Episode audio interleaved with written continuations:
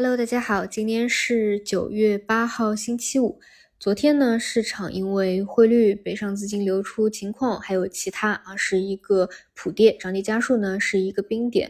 而晚上呢，像汇率是继续贬值的。说实话，短期这个对于市场的涨跌影响还是比较直接的。而现在美元呢，还是摸高点的一个过程当中，所以呢，短期这个走势啊，影响因素非常大。但不管怎么说，我呢这几周以来啊，一直是把三周前啊探到的三零五三点是当成新一轮底部的一个位置来去看待的。后面呢，无非都是一个缓慢修复的一个过程。那昨天最强势的方向，华为线啊，其实有一些比较逆势的，像操作软件啊，像鸿蒙，嗯，但是呢。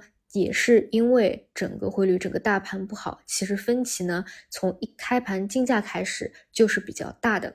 那如果说今天有回流的话啊，那么理论上可能最先或者最强回流的一个方向，资金还是会选择最近最强的华为的分支。那这一个方向呢，它的宽度比较大啊，我基本也给大家梳理过，最强的是卫星导航。哎，卫星通信啊，因为它是有增量市场的。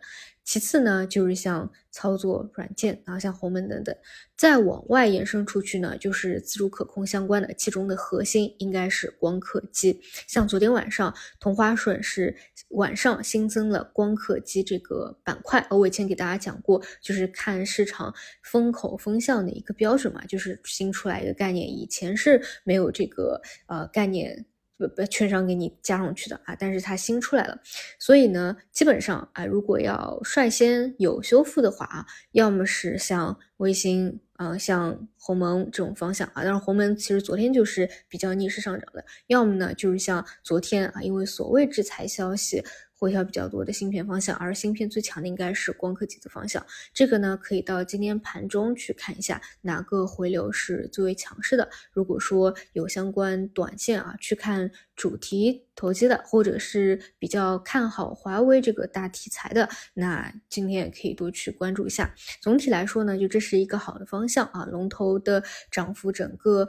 板块的个股的涨幅啊，确实也不算特别多。像昨天啊，承接力还算比较强的啊，一个就是刚起来的鸿蒙啊，因为才刚启动两天啊，最多也就抵不起来四根阳线嘛啊，相对是低位。因为一个大的板块，如果它真的能够延续下去的话，那是需要有低位方向不断出现补涨或者资金去挖掘分支，去维持它的一个热度的。所以呢，哪怕啊像像呃高高度板啊，它可能在震荡盘整，可能低位方向也是层出不穷涨停板出来。那么高位方向呢，打开高度这一点，我之前给大家讲，今年以来量化的时候啊，就有讲过，无论是过去的 AI 的 CPU 啊，还是机器人啊啊，基本上都是一样的套路。高位呢有辨识度比较高的趋势股，往上打开空间，然后低位呢又不断的啊有这个底部起来的个股维持一个热度，就是这样的一个套路啊。另外呢，像一些啊，光刻机、光刻胶尾盘还有回流，不过呢，因为昨天市场太弱了，所以呢又有一个下杀啊，啊，基本上这个是市场最为强劲的啊。那么顺周期最强的应该是像石油之类的啊，这一块也是叠加期货看，因为期货也在不断的走强，所以像股票的大票啊，也都是不断的在突破一个新高。当然，这个只是市场上的小部分啊，就是现在算是比较强的或者回流比较先的。那么对于大部分的呢？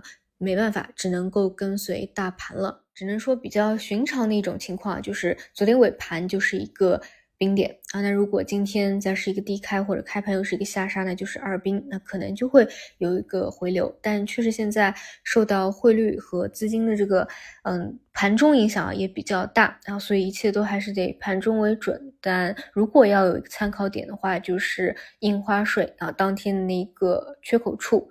当然，还有就是我说的，我一直是把那个三零五三啊，就当成这一波底部啊已经探明的这样一个思路来去看这几周的。那你总归心里要有个底，对吧？好的，那么就看一下今天修复的一个情况吧。那就中午再见。